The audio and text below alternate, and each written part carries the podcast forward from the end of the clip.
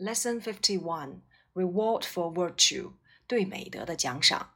New words and expressions reward reward 报偿 virtue virtue 美德 diet diet 节食 forbid forbade forbidden 禁止 hurriedly 匆忙的 embarrass 使尴尬 guiltily 内疚的 strict 严格的 reward 奖赏 occasionally 偶尔的，reward 报偿。 注意它的原形过去式过去分词，直接属于规则变化。rewarded，rewarded 这个词呢，既可以当做名词报酬、奖赏、酬金以外，也可以当做动词给予某人报酬、报答等等。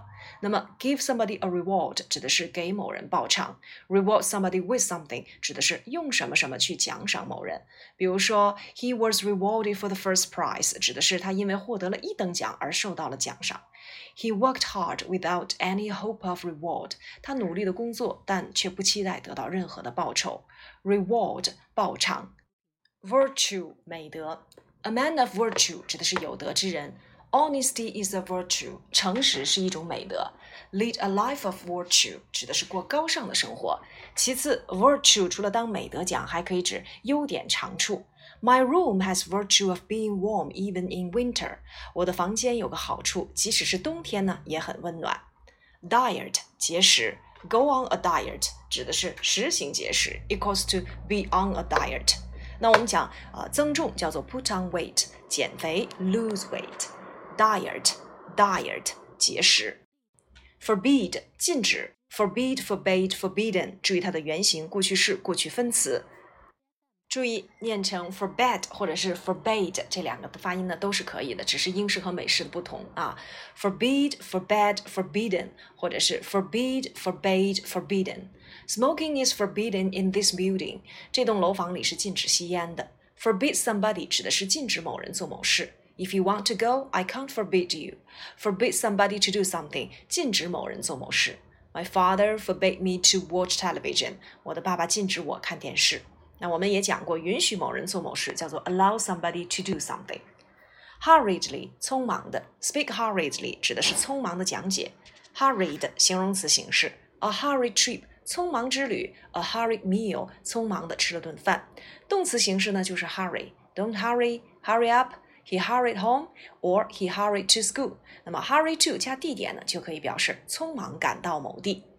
Guiltily，副词，内疚的。它的名词形式呢，就是 guilt，可以指责任呐、罪行啊、罪状。比如说，he denied his guilt，他否认自己有罪。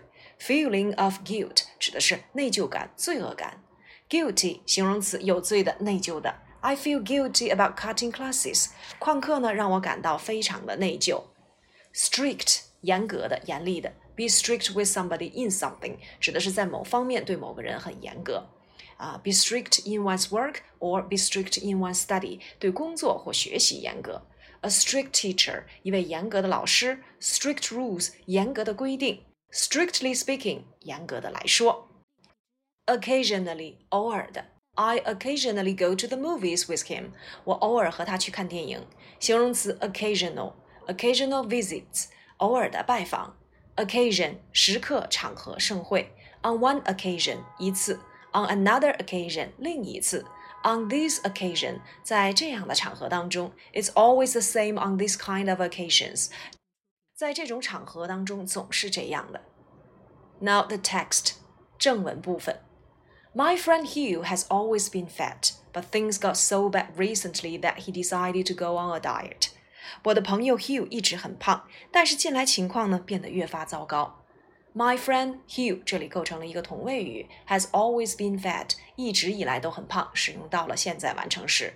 啊、uh,，But things got so bad recently that so that 要翻译成如此以至于。It's so cold that the pond has frozen，外面太冷了，以至于池塘都结冰了。我们曾经讲过，so that 跟 such that 的区别在于，so 后面要接形容词或副词，而 such 后面要接形名相连的名词性短语。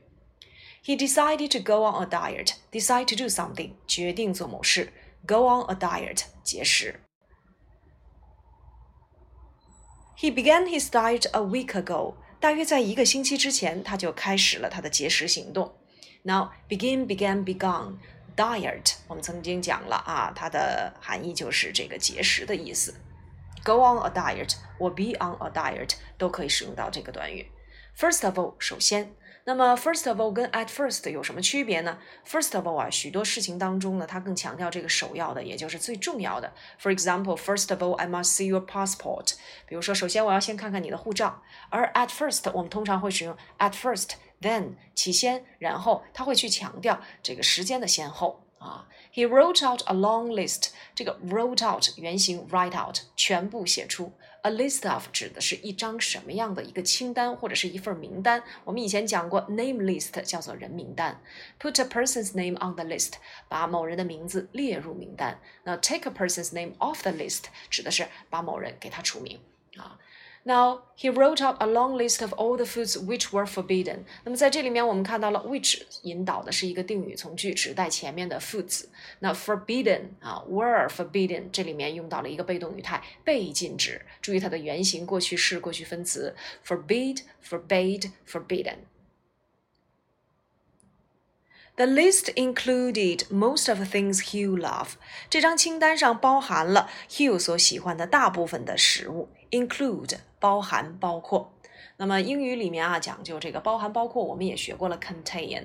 那么 contain 呢，始终表示的是在某个容器或物体之内的这种包含。比如说，the room can contain seven hundred people，这个房间可以容纳七百个人。这个 contain 指的就是啊某个容器或物体之内可以包容啊容纳。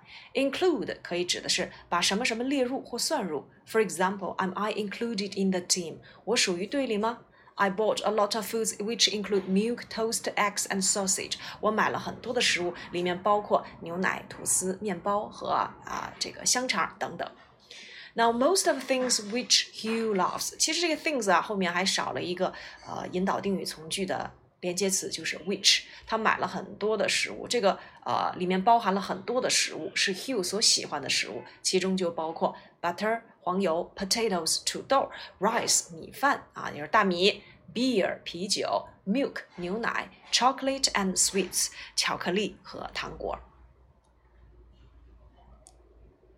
Yesterday I paid him a visit. 那么昨天呢，我去看望他，pay somebody a visit equals to visit somebody or call on somebody。pay 呢这个词一定要注意啊，它的原型 p a y，过去式 pay paid paid。我们以前讲过 pay attention to，注意啊，pay for 补偿，pay back 偿还这些短语的用法。I rang the bell and was not surprised to see that Hugh was still as fat as ever。我按响了门铃，当看到 Hugh 仍然像往常一样胖时，我并不感到很惊讶。 Ring, ring, rung, ring the bell，按了这个门铃儿。Be surprised to something，当然我们也讲过啊，to one surprise，令某人惊奇的事。那我并不惊讶的看到，see that 后面引导了一个宾语从句，He was still as fat as ever，as as ever 指的是和往常一样啊，as fat as he ever was，那指的就是他和往常一样啊胖时，我呢啊这个并不感到十分的惊奇。He led me into his room and hurriedly hid a large parcel under his desk. 于是他把我领进屋，慌忙地把一个大包藏在了桌子下面。Lead, led, led，给某人指路或领路。For example, he led the guest into his study. 他带领着这个客人进入了他的书房。Or I'll show you around. 我们曾经讲过，带某人四处看一看，我们就可以用 let somebody into some places，也就是说带某人去某个地方。 Hide, hid, hidden，啊，躲藏；hide and seek 就是我们以前讲过的啊，捉迷藏；hide behind the bush，躲在灌木丛的后面。Hurriedly hid，副词修饰动词的用法。注意动词 hurry，形容词 hurried，副词形式 hurriedly。他匆忙地藏起了一大袋包裹在他的桌子底下。当然，这个 hurry 啊，我们在考试的时候遇到最多的就是 hurry up or you will be late，快点儿，否则你将迟到了。再有一个就是 if you don't hurry you will be late，如果你不快点儿啊，你将会迟到，主将从现的一个用法。It was obvious that he was very embarrassed. 很明显，他感到十分的尴尬。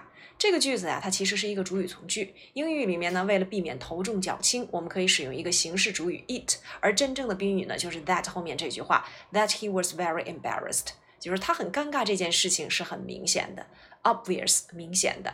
那么我们也可以用这种形式主语 it is 接形容词，再接上 that 从句。比如说，It was obvious that the train can't stop。很明显，火车是不能够停下来的。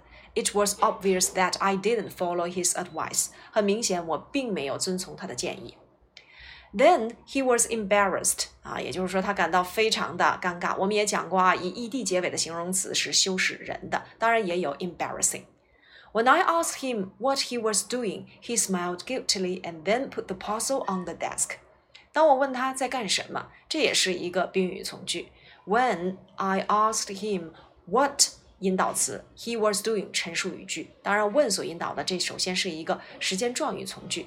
He smiled guiltily. Guiltily 啊，我们刚才讲了内疚的，也去修饰这个前面的动词 smiled。And then put 这个 put 是过去式啊，put put put。他把这个包裹放到了桌子上。He explained 解释 that 又引导一个宾语从句。His diet was so strict that so that 句式 strict 严格。那也就是说，他向我解释道，他的饮食实在是太严格了，如此之严格，以至于他不得不偶尔的去奖赏一下他自己。He had to reward himself occasionally. Reward 奖赏，occasionally 偶尔的。注意这个句子啊，When I ask him what he was doing，啊，这是一个时间状语的从句。主句 He smiled guilt 呃 guiltily and then put a parcel on the desk。这个呢是我们所说的主句啊，问所引导的时间状语从句。前半段呢是啊从句，后半段是主句。但是呢，在从句里面，我们又看到了一个宾语从句，就是 I asked him what he was doing 啊。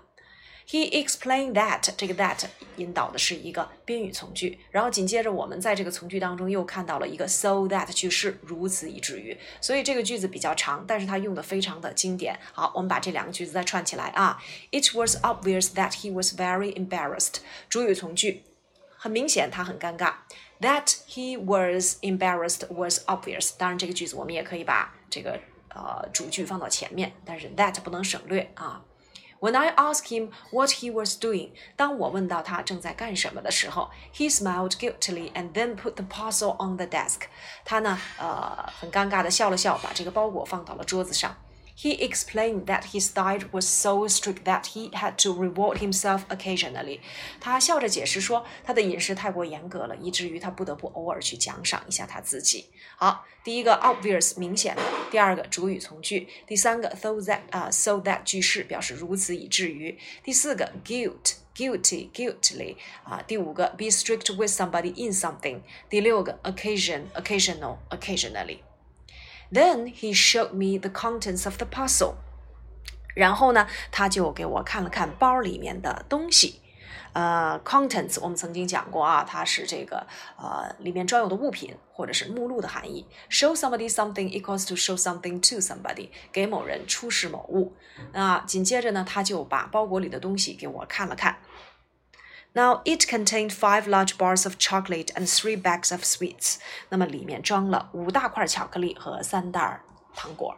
这里面 contained 啊包含 five large bars of。那么 a bar of 我们曾经讲过，a bar of chocolate 一块巧克力，a bar of soap soap 啊一块香皂。这个 bar 也可以指酒吧啊，比如说火车站旁边的酒吧，the bar next to the station 啊，and three bags of sweets 和这个三大袋糖果。 那我们讲过的数量词都有哪些呢？A loaf of, a piece of, a tin of, a pound of, a cup of。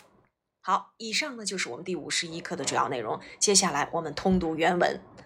Lesson fifty one: Reward for virtue. My friend Hugh has always been fat, but things got so bad recently that he decided to go on a diet. He began his diet a week ago. First of all, he wrote out a long list of all the foods which were forbidden. The list included most of things Hugh loves butter, potatoes, rice, beer, milk, chocolates, and sweets. Yesterday, I paid him a visit. I rang the bell and was not surprised to see that Hugh was still as fat as ever. He led me into his room and hurriedly hid a large parcel under his desk. It was obvious that he was very embarrassed. When I asked him what he was doing, he smiled guiltily and then put the parcel on the desk. He explained that his diet was so strict that he had to reward himself occasionally. Then he showed me the contents of the parcel. It contained five large bars of chocolate and three bags of sweets.